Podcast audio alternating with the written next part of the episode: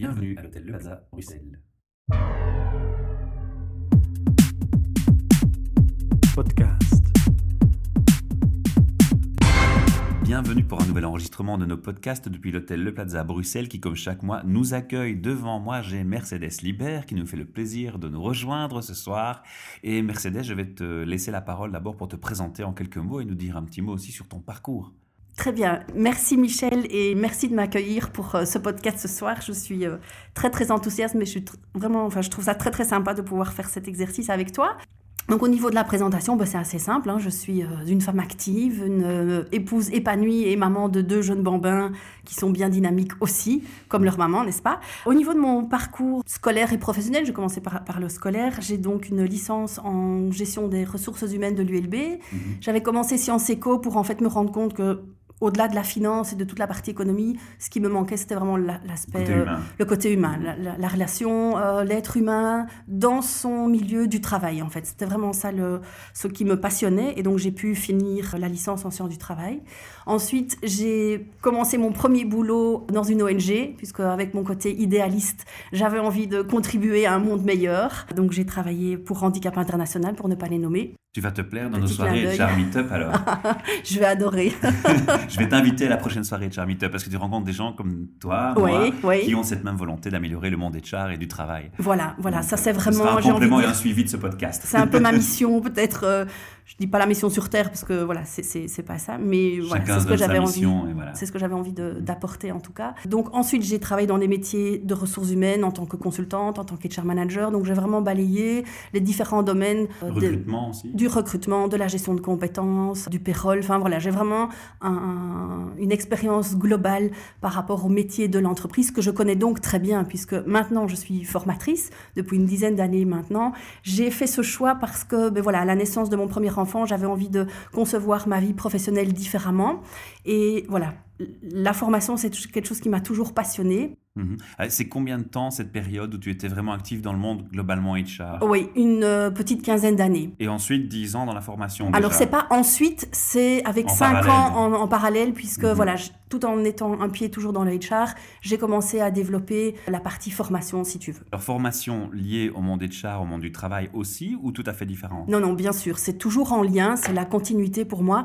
En fait, les formations que nous donnons, donc je travaille pour la société Breathing Stone, et notre mission par rapport à ça, c'est de d'améliorer les relations interpersonnelles dans les entreprises, que ce soit au sein même des équipes ou entre les équipes elles-mêmes, puisque voilà, on est tous différents, c'est pas toujours facile de gérer des situations de désaccord, de communiquer de manière efficace, d'avoir de l'influence, de motiver les gens. Donc euh, ça, c'est vraiment ce que nous faisons et c'est ce qui, me- ce qui me passionne, c'est de faire en sorte que l'orchestre qui est composé des différents musiciens qui sont très très bons musicalement au niveau de leur technique, ben, s'ils jouent pas ensemble, la musique est pas mélodieuse, elle n'est pas harmonieuse. Alors là, tu m'interpelles évidemment parce que bon, je côtoie aussi pas mal d'entreprises euh, dans mon parcours, Oui. ou autour de moi, ou dans le projet que j'a- j'anime actuellement. Oui. Et je constate aussi des choses qui se passent et j'entends des choses. Alors, les formations sont destinées à tout le public, c'est-à-dire quel que soit son poste de responsabilité?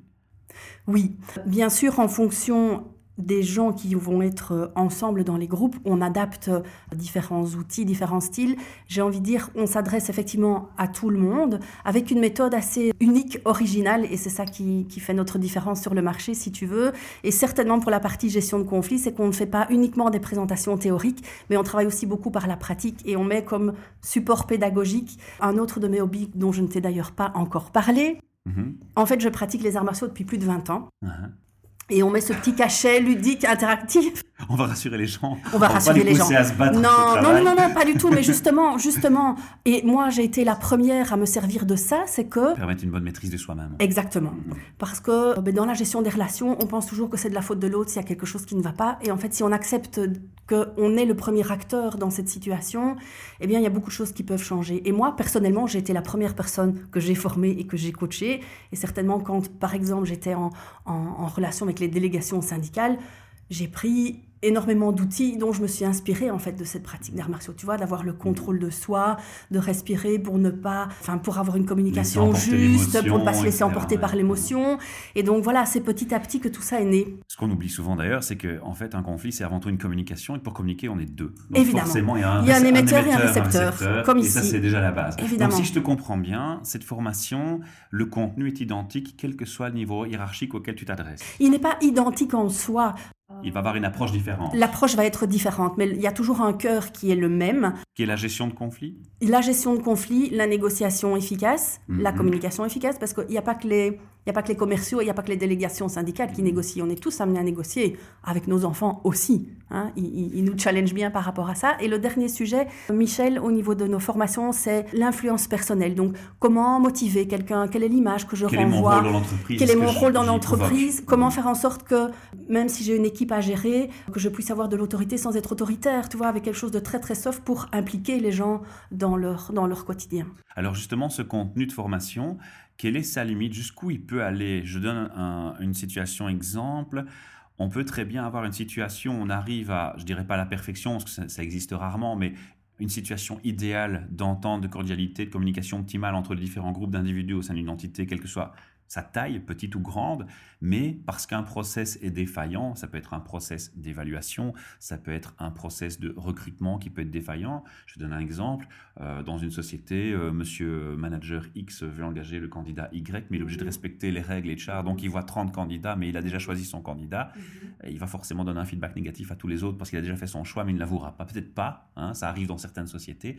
Forcément, il va frustrer un grand nombre d'individus. Donc là, je dirais que ce n'est pas forcément un problème de communication, c'est peut-être un problème de process sur la, la façon de fonctionner. Est-ce que ce type de formation va sensibiliser aussi sur des aspects qui sont parfois plus égarés, comme l'exemple que je donne, ou est-ce que ça, c'est une limite auquel vous ne pourrez pas euh, faire une, une action ou un dépistage? Une réponse. Une réponse, Euh, oui, ta, ta question est assez intéressante. Bien sûr qu'il y a des limites aux formations. Et d'ailleurs, je reviens sur ce que tu disais. Au travers de nos formations, notre intention n'est pas de supprimer complètement les conflits. Ça, c'est utopique, ça n'existera jamais. La réalité est On celle-là. n'effacera pas tous les problèmes en On n'effacera pas les problèmes.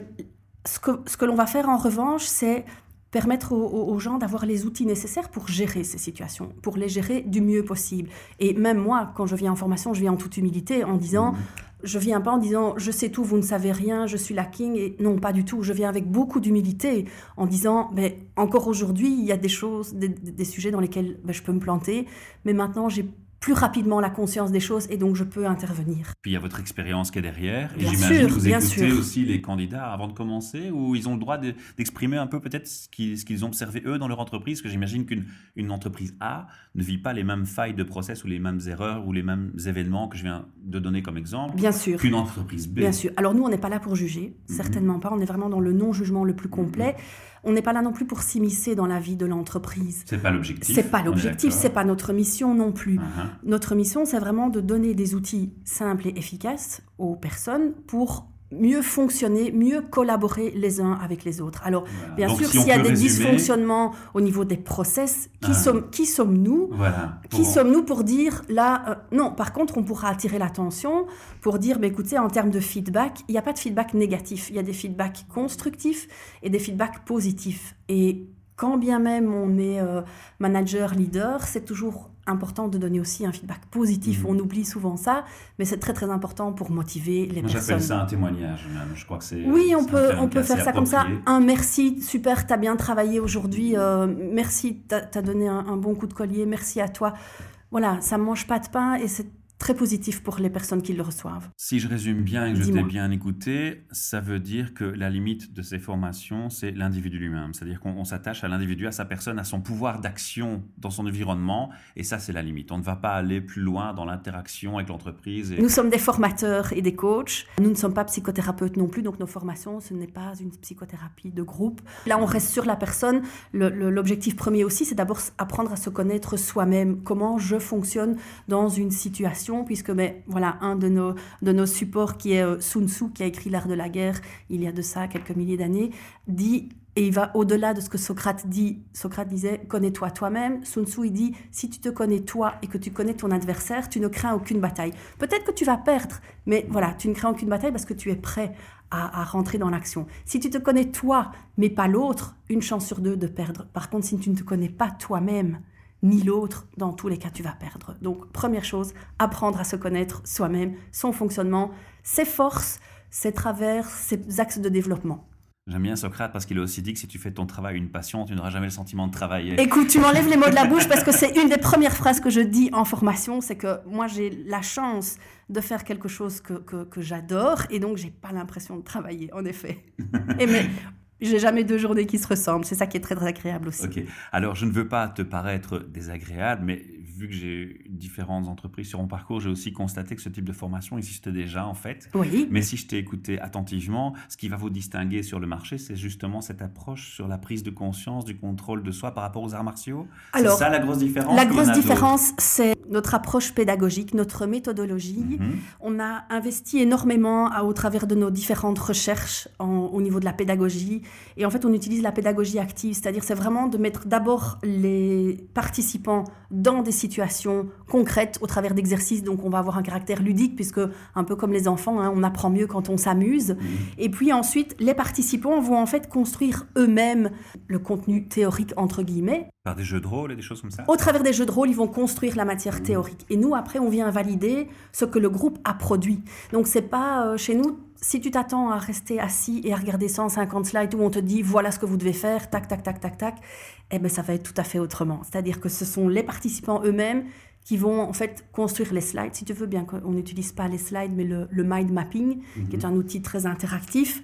Donc voilà, ce qui vraiment va faire notre différence, c'est cette, euh, cette méthode unique que nous avons nous-mêmes mis sur pied. Pour ceux qui sont plus écartés du monde RH, mind mapping, tu peux expliquer en, en un mot Oui, oui, oui. Donc c'est un mode de présentation. Donc le PowerPoint, c'est une présentation successive. Donc on met les éléments les uns en dessous des autres. Le mind mapping, c'est une cartographie, une sorte euh, d'arborescence. Donc on part avec un sujet central et on décline un peu dans le sens des aiguilles d'une montre, différentes branches, de sorte qu'on a une vue globale sur les sujets. Ce qui nous, en tant que formateurs, nous permet vraiment de voyager de manière très flexible dans notre présentation en étant attentif aux réactions du groupe.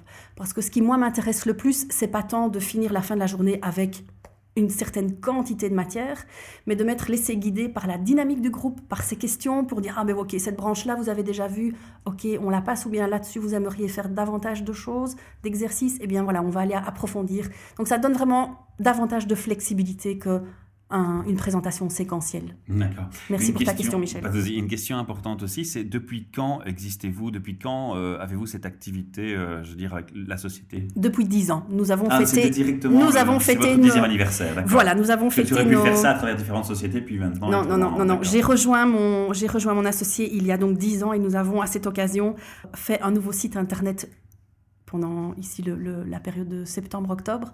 Donc il est paru. J'ai- Cocorico et bon Euh, anniversaire. ouais, je suis assez fière parce que je leur ai un peu mis la pression pour qu'ils sortent.